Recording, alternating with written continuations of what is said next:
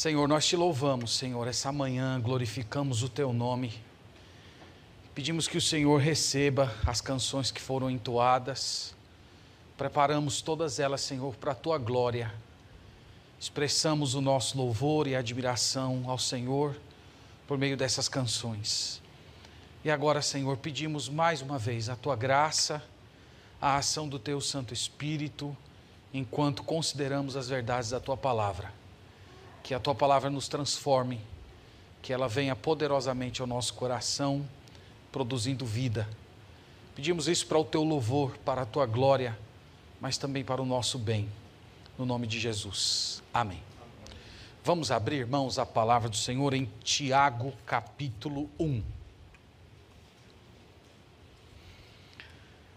Tiago, capítulo 1. Nós começamos a meditar nesse livro na última semana. Nós falamos que esse livro, ele foi escrito por Tiago, meio-irmão do Senhor Jesus Cristo, que era também pastor na cidade de Jerusalém. Eu disse para vocês que a circunstância do ministério de Tiago é bem singular. Tiago era pastor de uma igreja de 5 mil membros, e de repente ele viu essa igreja completamente esvaziada pela perseguição. Lá em Atos capítulo 8 conta que veio uma grande perseguição sobre a cidade de Jerusalém, encabeçada, pasmem, por Saulo de Tarso, e essa igreja toda se dispersou pelo império. E Tiago ficou em Jerusalém apenas com os apóstolos. Então pode-se dizer que ele ficou com 11 membros na igreja dele e esses membros eram os próprios apóstolos. E essa carta foi escrita para esses irmãos dispersos. Por isso que ele começa a carta dizendo no verso 1, as doze tribos que se encontram na dispersão. Por isso que ele se dirige a eles dessa forma.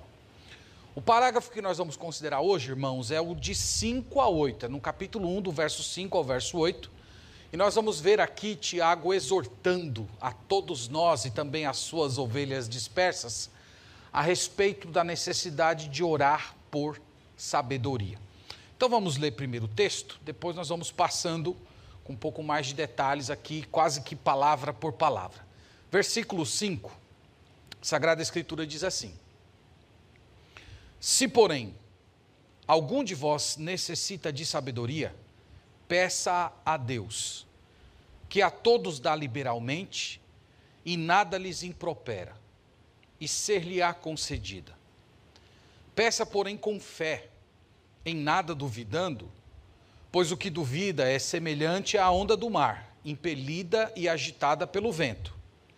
Não suponha que esse homem que não suponha esse homem que alcançará do Senhor alguma coisa. Homem de ânimo dobre, inconstante em todos os seus caminhos. Amém. Amém. Meus irmãos, Tiago começa essa sessão falando de uma deficiência das suas ovelhas. Essa deficiência era a falta de sabedoria. Nós vimos na, na última mensagem que ele começou é, a sua carta dizendo para os irmãos que eles deveriam se alegrar com as tribulações, ele, dizendo que as tribulações, uma vez que completassem o seu ciclo, produziria neles maturidade. E eu quero de fato chamar a sua atenção para a última frase do verso 4, porque é lá que está o fio que conecta ao versículo 5. Ele diz assim, ó: "Em nada deficientes". Preste atenção nisso, porque é, de, é dessa frase em nada deficientes que ele vai puxar o assunto da sabedoria. Ele vai abandonar temporariamente o tema pregação, ele só vai, oh, desculpe, o tema provação, ele só vai retomar a questão da aprovação no verso 12. Aqui é como se ele abrisse um parêntese, é como se ele fizesse uma digressão. Então ele diz: em nada deficientes, se, porém, veja que o porém, ele, ele remonta ao contraste que é feito no, no verso anterior. Então havia uma deficiência nesses irmãos. Qual era a deficiência? A falta de sabedoria. Então é isso que ele começa dizendo no verso 5, na primeira frase do verso 5, na primeira oração. Se algum, se porém, algum de vós necessita de sabedoria. É importante dizer, irmãos, que esse se, ou esse se, para quem é mais do sul, é, é uma condicional de afirmação. O que é uma condicional de afirmação?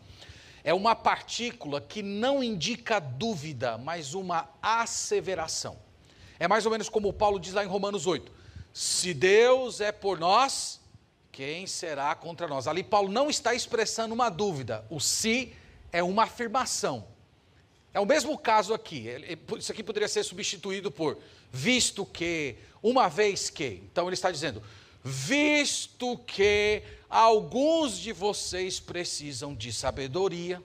Então ele não está colocando isso como se fosse um, um, uma suposição, mas é uma afirmação. Ele é um pastor que está olhando para as ovelhas dele, vendo que as ovelhas dele estão passando por muitas provações, e ele chega à seguinte conclusão: vocês precisam de sabedoria.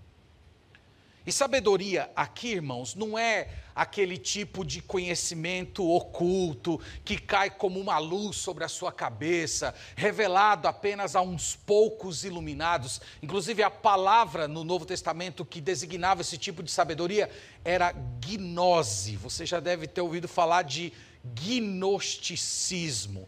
Era uma, uma filosofia muito forte, surgiu antes de Cristo e nos, no, nos tempos do Novo Testamento ela estava crescendo cada vez mais e ela falava a respeito da salvação a partir de um conhecimento oculto que só alguns iluminados tinham acesso. E ele não está falando aqui de gnose, a palavra para sabedoria é a palavra sofia de onde vem a palavra filosofia, aquele que é amigo da sabedoria. Então, irmãos, o, o, que ele está querendo dizer aqui é que a sabedoria a qual ele se refere é a sabedoria prática, é aquela sabedoria descrita em Provérbios, que tem como origem o temor do Senhor, o temor que tem em torno do Deus verdadeiro. Quando ele fala de sabedoria aqui, ele está falando o seguinte: de uma capacitação espiritual para você perceber as, as provações, interpretar as provações, reagir às provações segundo Deus. Sabedoria é um tipo de excelência espiritual, uma capacitação de corresponder aos desafios da vida de acordo com aquilo que Deus requer de você. Então, meus irmãos, o Tiago, ele é um pastor muito cuidadoso. Ele é um pastor que conhece bem o seu rebanho. E ele está vendo as muitas necessidades que eles estão enfrentando, as provações que eles estão tendo de encarar. Lembra que eles tiveram que, assim, do dia para a noite, abandonar casas, abandonar seus negócios, abandonar familiares e fugirem de Jerusalém quase que com a roupa do corpo. Eram provações terríveis. E Tiago diz: para enfrentar essa sabedoria, essa, essa provação, vocês precisam de sabedoria. É a sabedoria que vai fazer com que vocês se alegrem na, na provação, é, é, a sabedoria que vai fazer com que a, a provação cumpra o seu ciclo produzindo maturidade, é a sabedoria que vai curar as deficiências da alma de vocês. Então ele diz: se, algum, se alguém de vocês precisa de sabedoria, e lembre-se, isso é uma afirmação eles de fato precisavam. Como se obtém sabedoria? Vamos continuar o versículo. Ele diz assim: Se, porém, algum de vós necessita de sabedoria, o que se deve fazer?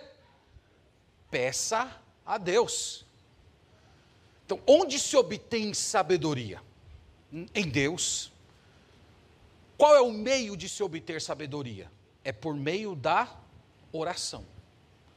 Tiago vai falar muito sobre oração, viu, irmãos, no livro dele. Ele fala muito sobre oração aqui. Inclusive, tem um, um texto pós-apostólico que retrata a vida de oração de Tiago. E ele era chamado de joelhos de camelo. Ele passava tanto tempo em oração que os seus joelhos deformaram. Então, ele fala muito de oração aqui. E ele diz: se você precisa de sabedoria, peça a Deus. O verbo pedir aqui, ele está na ideia de um presente constante. É como se Tiago estivesse dizendo: peça constantemente a Deus. A sabedoria não é um pedido que você faz apenas uma vez. Você ora a Deus dizendo: Senhor, me dá sabedoria. E no outro dia você diz: Ah, eu orei a Deus pedindo sabedoria e nada aconteceu. Tiago não está falando nesses termos. Ele está falando que é um pedido que precisa continuar sendo renovado diariamente. É, é não é um pedido periférico, não, não é um pedido que você solicita a Deus uma vez apenas na sua vida cristã e, e, e esquece depois. Ele está falando que tem que ser um, um pedido que você trata como fundamental na sua vida e no seu relacionamento com Deus. Sabedoria, irmãos, é o único modo de você aprender a agir, reagir e a pensar como um cristão. E é por isso que ele diz: peça a Deus Peça imediatamente, peça repetidamente. Isso aqui, irmãos, possui um tom de urgência, um tom de necessidade. Vocês precisam de sabedoria. Peçam a Deus, peçam constantemente a Deus. Aqui ele está quase que ecoando Mateus 7, versículo 7. Pedi e dar-se-vos-á, buscai e achareis, batei e abrir-se-vos-á. E para encorajar, meus irmãos, as ovelhas, Tiago ele fala sobre o tipo de reação que Deus tem quando nós pedimos orando por sabedoria. Veja como Deus reage. Ele diz assim: Se, porém, alguns de vós necessita de sabedoria, peça a Deus. Primeiro, que a todos dá liberalmente. Isso aqui é um estímulo. Isso aqui é uma, uma palavra de motivação. Tiago está dizendo: peçam a Deus, porque o nosso Deus ele é doador, ele, ele é liberal, ele é generoso. Ele, ele não é aquele Deus que fica retendo sabedoria, ele não é dessa maneira. Ele, ele, dá abundantemente. A ideia aqui é que Deus ele, ele não dá sabedoria em pequenas doses. Deus ele derrama a sabedoria. Ele dá uma capacitação plena para você enfrentar todas as provações. Então, aqui é uma palavra de estímulo. Peçam a Deus. Vocês não estão pedindo a qualquer pessoa, vocês estão pedindo a um Deus generoso, vocês estão pedindo ao Deus que tem prazer em atender esse tipo de oração. O segundo estímulo, ainda, versículo 5: A todos dá liberalmente e nada lhes impropera. O que é que significa nada lhes impropera? A ideia de não lançar impropérios. Em outras palavras, significa que se você orar a Deus pedindo sabedoria, Deus não vai te criticar, Deus não vai te reprovar, Deus não vai lançar na sua cara que você é uma pessoa deficiente, você é uma pessoa que não tem sabedoria suficiente. Então imagina um, um filho que vai estudar fora e o pai senta lá com ele e calcula o quanto de dinheiro ele vai precisar para se manter durante o mês. E passou-se duas semanas que o filho está estudando fora, de repente recebe a ligação do pai, diz: Pai, acabou o dinheiro, pai, estou aqui sem, sem grana para me alimentar. E o pai começa a conversar com ele: o que foi que aconteceu? E o dinheiro que já. E aí descobre que o filho gastou o dinheiro com futilidade. Então, aquele pai, ele pode até socorrer o filho com dinheiro novamente, mas ele iria criticar o filho dele. Ele iria reprovar o filho dele. Porque o filho dele não agiu de acordo com aquilo que deveria. Então, Tiago está dizendo que Deus é o oposto disso. Deus nunca vai criticar você porque você assumiu sua deficiência. Deus nunca vai lançar na sua cara quando você chega diante dele e diz assim: Senhor, eu não tenho habilidade para lidar com essa questão. Senhor, eu não tenho capacidade de enfrentar esse problema. Eu preciso do teu socorro, eu preciso da tua sabedoria.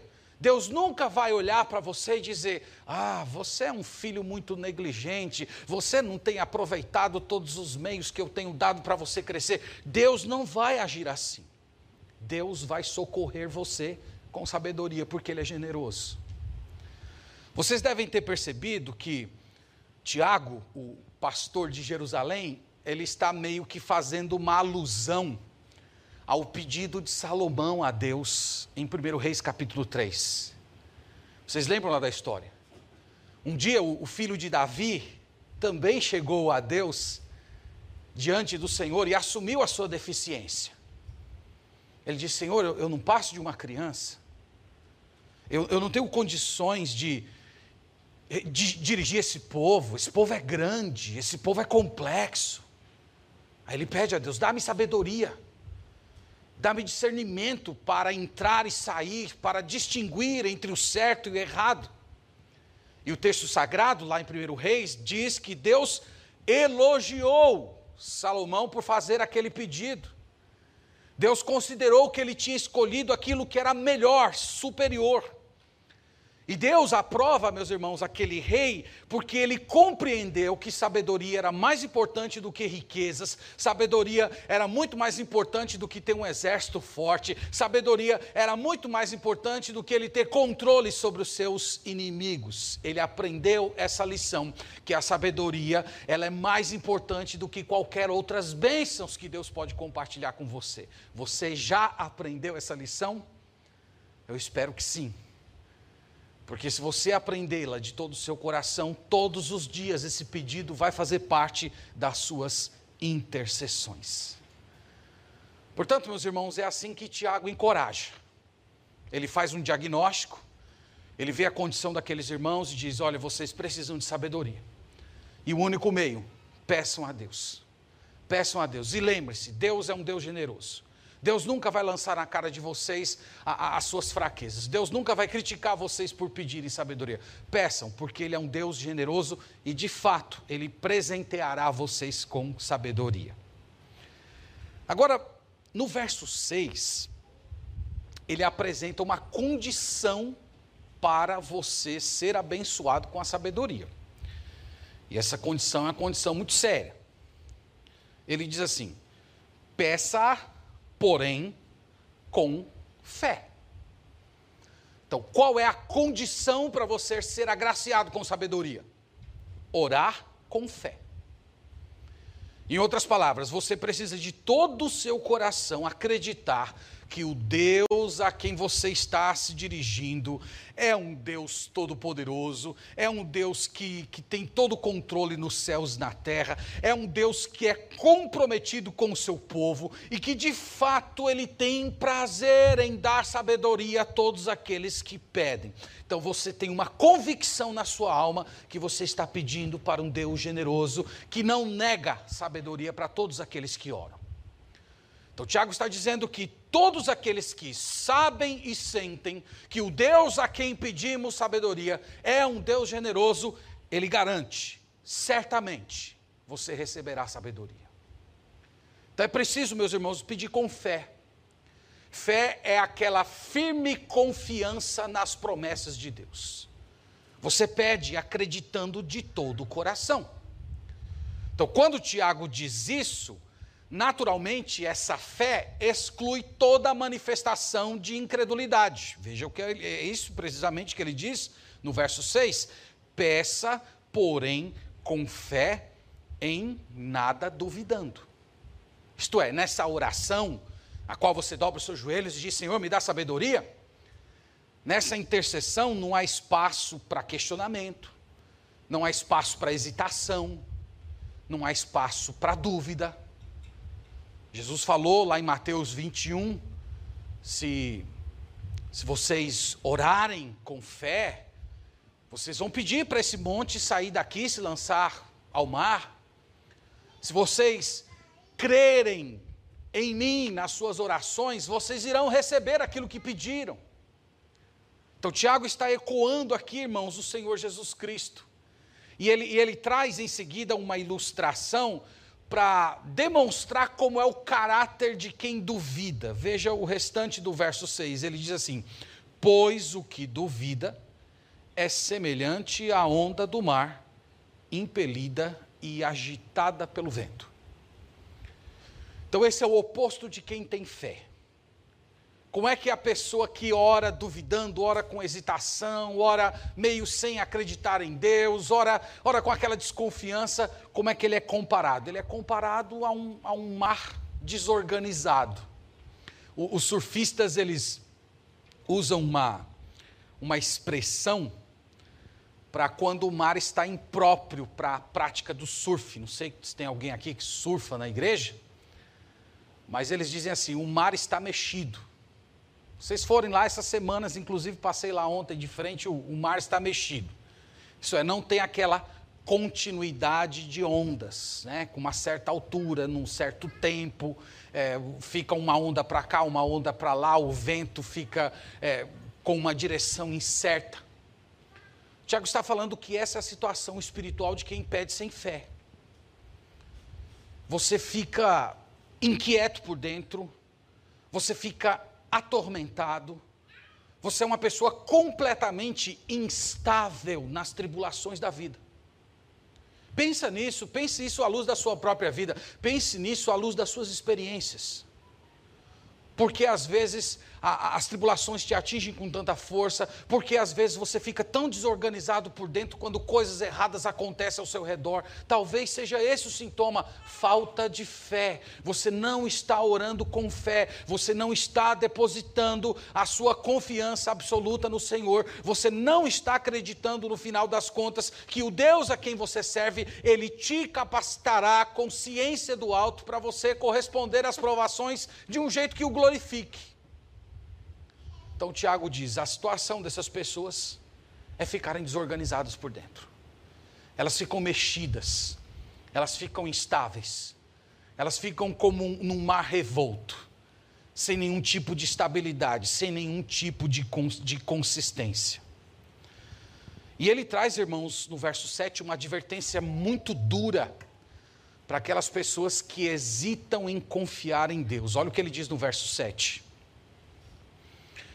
Não suponha que esse homem, não suponha esse homem que alcançará do Senhor alguma coisa.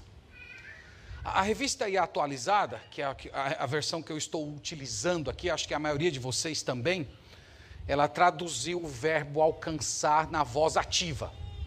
Alcançará denotando como se fosse um esforço, não é que você está fazendo para obter alguma coisa. Mas no, no original em que foi escrito esse texto, o verbo está no passivo. Então a ideia não é de você alcançar, mas é a ideia de receber.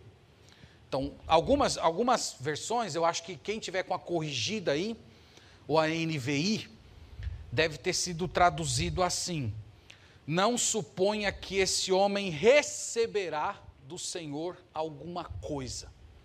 Então, essa tradução, ela reflete melhor o que Tiago está tentando dizer.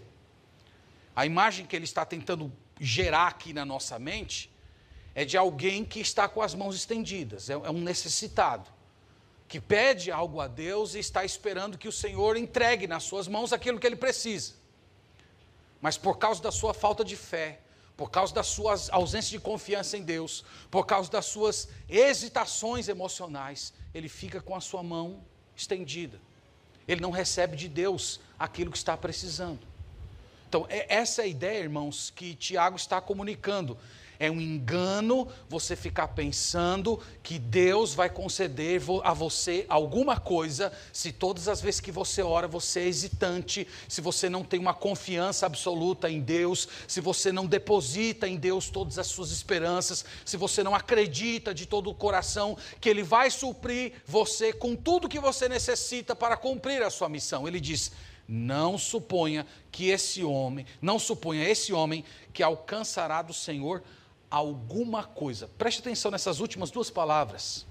Alguma coisa. Ele não está aqui. Tiago expandiu. Ele não está falando mais só de sabedoria.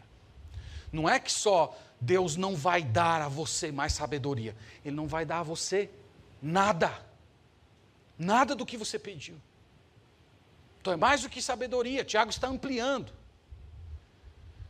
Ele está dizendo para as suas ovelhas: não se iludam. Se vocês não tiverem fé, se vocês não tiverem confiança em Deus, vocês sairão das suas orações com as mãos vazias. Vocês não vão receber do Senhor o que precisam. Vocês vão se pegar por conta própria. Vocês serão vítimas das suas próprias imperfeições e deficiências. Vocês ficarão agitados por dentro. Vocês não terão estabilidade emocional. Vocês não terão força para prosseguir. Não se iludam. Vocês sairão de mãos vazias. Essa é uma advertência, irmãos. Veja que Tiago, ele, ele é um pastor muito habilidoso. Ele vai utilizando diversas ferramentas ele traz uma exortação, ele traz uma palavra de estímulo, mas no mesmo sermão ele puxa a orelha dos irmãos, e aqui agora ele traz uma acusação, uma acusação ao homem duvidoso, no verso 8. Ele diz assim: Homem de ânimo dobre, inconstante em todos os seus caminhos. Homem de ânimo dobre, literalmente é homem de duas almas. Essa expressão ela só acontece aqui em Tiago, não acontece em nenhum outro livro do Novo Testamento. Homem de ânimo dobre, homem de duas almas, é, é o retrato de uma pessoa dividida. É como se fosse uma pessoa de dois rostos. Imagine aí, uma pessoa de dois rostos. Que os seus olhos, de um lado, contemplam um extremo e o outro olha o outro extremo. É o retrato de alguém que é dividido. É o retrato de alguém que quer ir ao mesmo tempo em direções opostas. O retrato aqui, a imagem, irmãos, é, é, é de uma pessoa que fica oscilando entre crer em Deus, mas ao mesmo tempo descrer nele. Entre confiar em Deus, mas ao mesmo tempo ser incrédulo, não acreditar naquilo que você está pedindo ao Senhor de todo o coração. Esse é o homem de ânimo dobre. É aquele que não confia de todo o coração. É aquele que possui duas disposições interiores, conflitantes, e esse, e esse conflito não é resolvido ele chama de inconstante em todos os seus caminhos. Outra, ele está usando outra metáfora aqui, é de alguém instável, é de alguém que não sabe para onde vai, é como se fosse um bêbado, alguém que está cambaleante, ele, ele, ele não tem uma direção certa, são os ventos da provação, são, são as, as ondas das tribulações que determinam o sentido para onde a sua vida vai. Essa, meus irmãos, é a vida de quem não tem sabedoria. É uma grande advertência para todos nós. E como eu disse para vocês aqui, Tiago é um pastor muito habilidoso. Ele começou o seu sermão dando um diagnóstico da sua congregação, dizendo: vocês não têm sabedoria, vocês não estão tendo conhecimento do alto para enfrentar as provações. Vocês precisam orar, vocês precisam orar com fé. Vocês precisam parar de serem hesitantes em acreditar em Deus, vocês precisam confiar de todo o coração. Então, no final das contas, ele está dizendo: é a sabedoria que vai ajudar vocês a se alegrarem nas tribulações, é o conhecimento do alto que vai fazer com que vocês sejam maduros na fé cristã, e é a sabedoria de Deus que vai libertá-los de todas as imperfeições. Então, são exortações muito, muito diretas que Tiago dá à sua congregação e a todos nós que hoje estamos ouvindo o reverb da sua pregação por meio do Espírito Santo.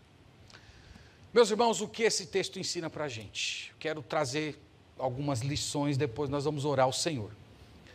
A primeira delas é que as provações mostram as nossas deficiências. Esse é, um dos, é uma das bênçãos da, da provação. Provação produz, ou pode produzir, pelo menos, autoconhecimento. Provação serve para mostrar o que está oculto em você. Mostram as suas fraquezas, os seus pecados, as suas carências. As provações mostram aquilo que te controla, aquilo que de fato é importante, onde é, onde estiver o teu tesouro, ali estará o teu coração. Então, quando você, quando tem algo que, que toca no nosso tesouro, naquilo que nós achamos tão importante, de repente o nosso coração acusa. Nosso coração sente o golpe. E provações, elas, elas são úteis e são utilizadas por Deus para essa função também. Isso produz na gente uma, uma humilhação, uma santa humilhação. Porque quando o nosso coração é exposto, e nós somos forçados a, a ter que nos olhar no espelho da palavra, nós percebemos que há muita feiura de caráter na gente. Há muitas deficiências.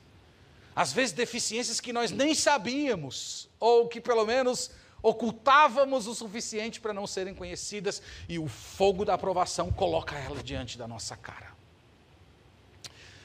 Você já teve alguma vez a sensação de passar por uma provação e no final dela se sentir reprovado? Já teve essa experiência? É dura. Para isso acontecer, você tem que meio que se despir das desculpas que normalmente nós, nós inventamos para aliviar nossa consciência. Desculpas do tipo assim: ah, eu reagi assim porque eu fui provocado. Ah, isso aí foi, foi uma injustiça que eu sofri. Qualquer pessoa no meu lugar teria reagido como eu reagi. Olha, eu não tenho sangue de barata. Quando você se liberta de todas essas coisas que você fica pregando para você mesmo, para tentar dar uma aliviada na sua consciência, e, e você lança fora essas desculpas, e embora até reconheça que alguma injustiça, algo de errado foi feito contra você, mas ainda assim você é capaz de se perguntar: por que, que eu reagi dessa maneira? Certo, o que foi feito contra mim foi errado, mas por que isso me alterou tanto? Por que isso me desestabilizou completamente? Porque eu fiquei cogitando fazer isso, fazer aquilo. Eu não fiz, mas no meu coração eu fiz. No meu coração eu fiquei imaginando, eu deveria fazer isso, eu deveria fazer aquilo, porque simplesmente eu não me comportei que nem o Senhor Jesus Cristo. E ali você sai daquela aprovação, não desgostoso com o que fizeram contra você, mas você sai aborrecido consigo mesmo.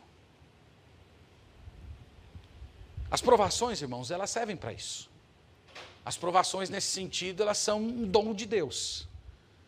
Porque elas mexem em locais obscuros da sua alma que muitas vezes você não visita lá quando as coisas estão tudo bem. E as provações têm esse poder. Aliás, eu até queria dizer que, se você está ouvindo hoje de manhã essa mensagem, está passando por grandes tribulações e não tem aprendido nada a respeito das deficiências da sua alma, você está com um problema sério. Talvez você de, deveria orar como Davi lá no Salmo 139, Senhor, sonda o meu coração, vê se há em mim algum caminho mau como é que eu estou passando por todas as coisas e eu sei identificar o que cada, cada questão, é, cada questão errada, eu sei, eu sei diagnosticar o erro de cada pessoa e quando eu olho para dentro de mim eu só vejo que eu estou certo. Tem alguma coisa assim errada comigo. As provações, elas têm esse poder. Elas, elas produzem uma espécie de santa humilhação, na qual você se vê como deficiente e isso, irmãos, é um passo importante para a maturidade espiritual. Portanto, eu queria apelar a você essa manhã: olhe menos para o que está acontecendo ao seu redor, olhe menos para o que alguém ou, ou pessoas estão fazendo contra você, olhe mais para si mesmo. O que, o que essa luta ensina a meu respeito? Que, que, tipo de deficiência essa provação está suscitando dentro de mim? Que, que aspecto da minha vida eu estou carente de sabedoria? Então lembre-se disso. As provações têm esse poder e elas são utilizadas por Deus para esse fim. A segunda lição, irmãos, evidentemente é a lição central do capítulo. Clame a Deus por sabedoria torne a sabedoria um tema constante das suas orações. Encare a sabedoria como sendo a sua maior necessidade. Isso, isso é, é, é fundamental. Se você não lembrar nada do sermão, por favor, lembre pelo menos dessa frase. Sua maior necessidade é sabedoria. Sua maior carência não são a solução, não é a solução dos seus problemas, a sua, a sua maior deficiência, na verdade, é a falta de capacitação espiritual para você perseverar nas provações com uma mentalidade espiritual. Essa é a sua maior necessidade. Então não é Deus solucionar seus problemas. Não é Deus resolver os seus conflitos mas é Deus te abençoar com um tipo de iluminação espiritual que capacita você a enfrentar as provações, a suportar as aflições, a permanecer firme no dia mal e passar por todo esse processo com uma mentalidade espiritual, glorificando a Deus, sendo transformado, tendo as suas deficiências mostradas pelo Senhor e você superando cada uma delas com a sabedoria que só o Senhor pode conceder. Então, essa é a sua maior necessidade. Imagina que, imagina se, se imagina se o Senhor aparecesse para você. Imagine que ele falasse contigo assim: "O que, é que eu tenho que fazer por você para resolver a sua vida?" Cogite aí, três segundos para responder. Talvez você dizer: Ah, Senhor, eu preciso que o Senhor mate aquele chefe terrível que eu tenho. Ah, eu, eu preciso de um, uma condição financeira melhor. Eu, eu preciso de um casamento estável, relações tranquilas. A única resposta que glorificaria a Deus é: Senhor, eu preciso de sabedoria. Preciso de sabedoria. Lembre-se que esse foi o pedido de Salomão. Para ele, a, a, sabedoria estava num valor acima de qualquer outra bênção que você pudesse ter, que ele pudesse ter nesse mundo. E nós vimos aqui, irmãos, que só há um caminho para a sabedoria: é a oração com fé. Isto é, a sabedoria é a recompensa para quem trilha o caminho da intercessão confiante. Então, se você está vivendo diante do Senhor em oração, clamando por sabedoria, periodicamente a palavra de Deus promete: você receberá. Ela vem do alto, irmãos. Ler bons livros, cercar-se de boas influências, aprender teologia, tudo isso tem o seu valor, mas sem oração não passa de gnose. É só gnose não vai produzir prática de vida, porque a, a sabedoria, a Sofia de Tiago, é um dom, é, é um presente que chega a você pelo Espírito Santo. Então você não vai conseguir em livros, você não vai obter por meio de experiência de vida, você precisa clamar a Deus, porque mesmo você lendo livros, mesmo você sendo exposto a, bons exemplos, mesmo você lendo a palavra de Deus, todo, toda essa carga de conhecimento só vai se transformar em vida, em caráter, se o Espírito Santo pegar tudo isso e colocar no seu coração, forjar isso no seu rosto. Aí você se torna uma pessoa sábia. Talvez hoje você devesse orar, começar a orar a Deus e dizer: Senhor, eu sou um nécio, eu sou um tolo, eu sou um símplice. Essas são palavras que são utilizadas em provérbios para descrever gente que não tem sabedoria. Deus, eu já li vários livros, eu, eu, eu, eu, escuto sermões, eu até aprendi algumas lições na escola da vida, mas a minha alma continua ingênua. Dá-me sabedoria do alto. E você transformar isso numa intercessão de urgência. Pedindo de todo o seu coração, acreditando que Deus tem prazer e que Ele vai atender essa oração, e você então receberá a capacitação do alto. Só que cabe uma palavra de advertência aqui nessa oração, porque orar e receber sabedoria de Deus, irmãos, não acontece como uma fórmula mágica. Não é um, um tipo de abracadabra cristão. Quando você dobra os seus joelhos e diz, Senhor, dá-me sabedoria, por detrás dessa, dessa, desse pedido, há, há, certos elementos que estão embutidos nele. Então não é só responder de uma, dizer de uma forma vazia, não é só você dizer com muita emoção, não é só você dizer de uma forma emocionada. Né? Algumas pessoas pensam que, que a fé tem muito mais a ver com a forma como você expressa. Dá-me sabedoria. Não é isso. O que está embutido nesse pedido? Primeiro, quando você ora a Deus por sabedoria, essa oração só é, só produz, só tem, só tem fé embutida nela, se nessa oração você está desistindo da sua própria sabedoria. Vocês entendem isso? Isso, isso eu entendo, irmãos, que está por detrás dessa ideia de orar com fé. O que é orar com fé? É você acreditar completamente em Deus e você desconfiar totalmente de si mesmo. Então, o que, o que isso significa em termos práticos? Que você vai parar de ser inconstante, que você vai parar de cochear entre dois pensamentos, que você vai abandonar esse espírito dividido, que você vai parar de dar jeitinhos nós pecamos muito, meus irmãos, nesse ponto. É um, uma mentirinha, um, uma breve, uma leve distorção dos fatos, uma, uma omissão calculada de algo que merecia uma reprovação severa, aquelas pequenas concessões que nós vamos abrindo. Orar com fé, orar sem incredulidade, envolve essa postura. Você desiste de si mesmo. Você desiste dos seus jeitos, você desiste da sua sabedoria, você, você desiste dos caminhos que você está percorrendo. Eu vou fazer do jeito que Deus quer.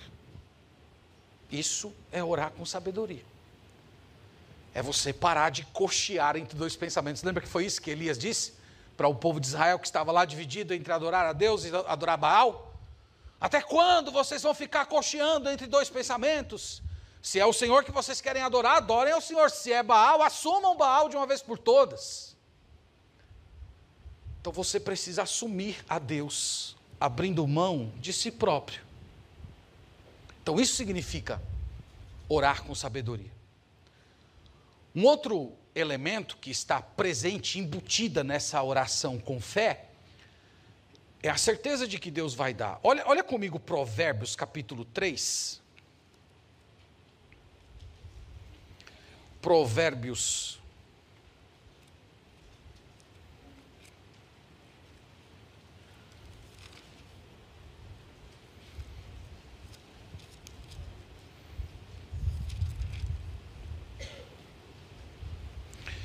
Provérbios capítulo 3.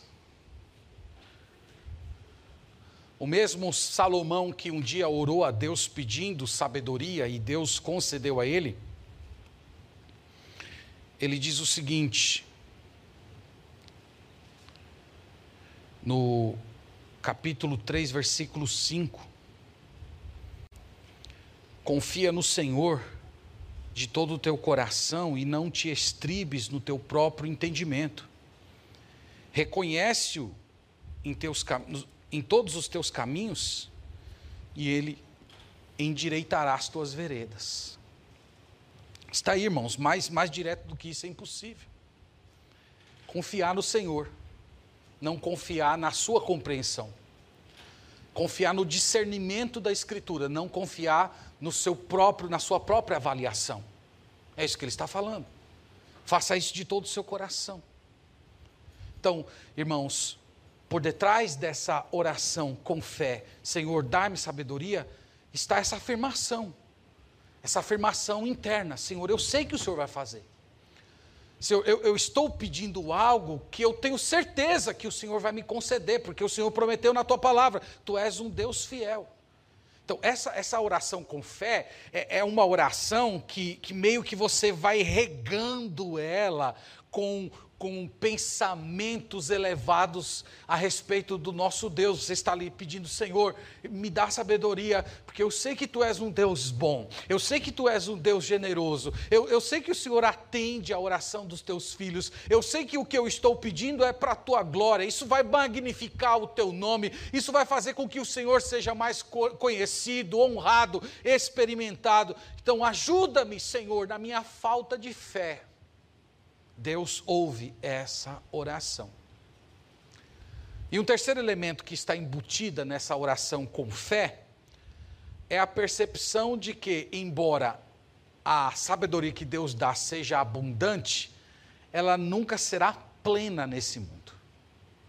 É por isso que você tem que continuar pedindo. É por isso que para cada estação da sua vida você precisa renovar essa oração. Deus vai te dando a medida de sabedoria necessária para cada tribulação, para cada desafio, para cada dificuldade. Então, meus irmãos, eu entendo que todos esses elementos que nós falamos aqui, eles estão embutidos nessa ideia de você orar com fé. Então, não é só você dobrar os seus joelhos. É algo mais difícil. Dobrar os joelhos não é difícil. Difícil é a gente desistir de nós mesmos. Difícil é você parar de confiar nos seus jeitinhos. Difícil é você fazer aquilo que Deus requer de você, mesmo sabendo que isso vai causar dor. Mas você faz porque você confia na sabedoria de Deus, você não confia na sua percepção. Então, ore com fé. Ore com essa disposição de desistir de você mesmo. E eu quero concluir, irmãos, lembrando a todos vocês que quando nós oramos ao Senhor pedindo por sabedoria, isso equivale a pedir por Jesus. Porque desde o Antigo Testamento, lembre-se que a sabedoria ela é personificada, a sabedoria é tratada como uma pessoa. E no Novo Testamento, o Senhor Jesus ele é chamado de a sabedoria de Deus. Nele estão ocultos todos os tesouros de sabedoria. Então, quando você ora por sabedoria, você está orando por Jesus. Então, lembre-se disso: orar por sabedoria não é apenas pedir conhecimento, não é só pedir por uma ciência, não é, não é só pedir por uma, por uma expansão da sua mentalidade. Orar por sabedoria é pedir para ser envolvido por Jesus. É, é, é pedir para a mente de Cristo ser formada na sua mente imperfeita. Então, isso significa orar por sabedoria. Você que ainda não se entregou a Jesus Cristo, você que ainda não se converteu a Ele, lembre-se disso que nós estamos falando aqui. Se você deseja ser uma pessoa sábia, você precisa se curvar diante de Jesus Cristo. Você precisa crer que a morte dele foi um pagamento pelos seus pecados.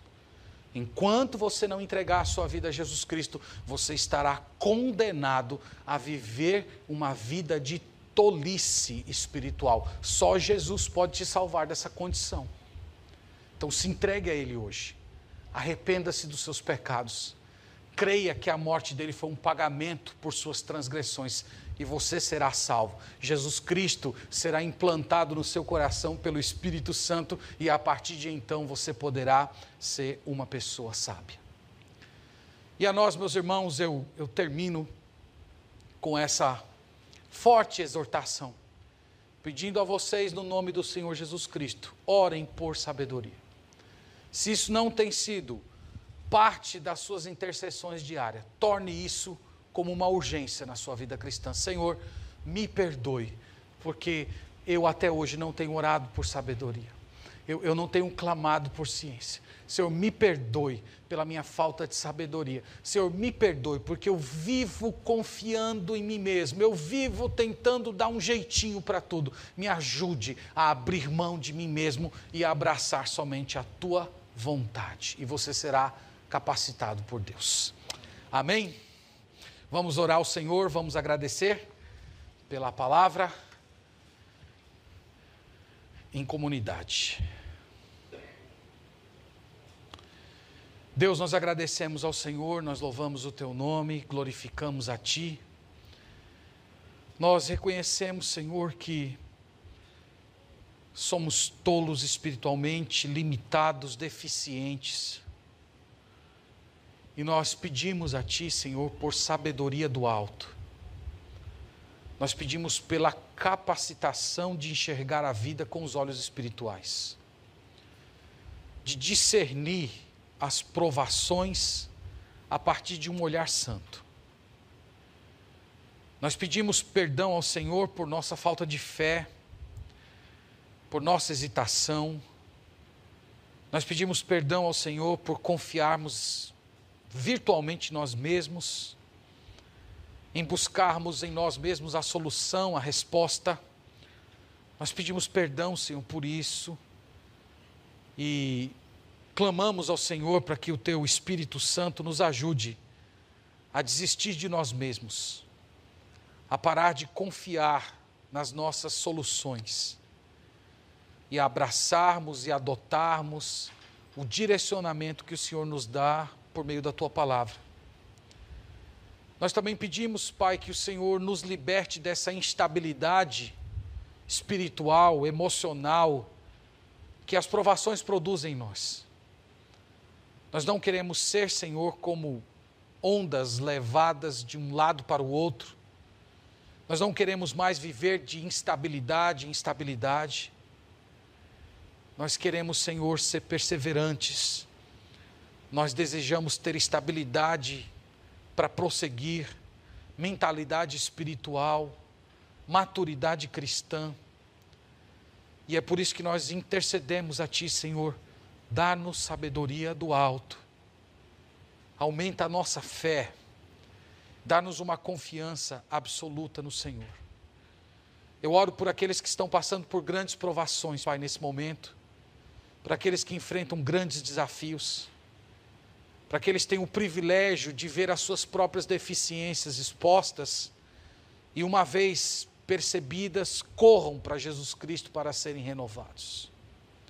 Nós oramos e pedimos isso tudo no nome de Jesus. Amém.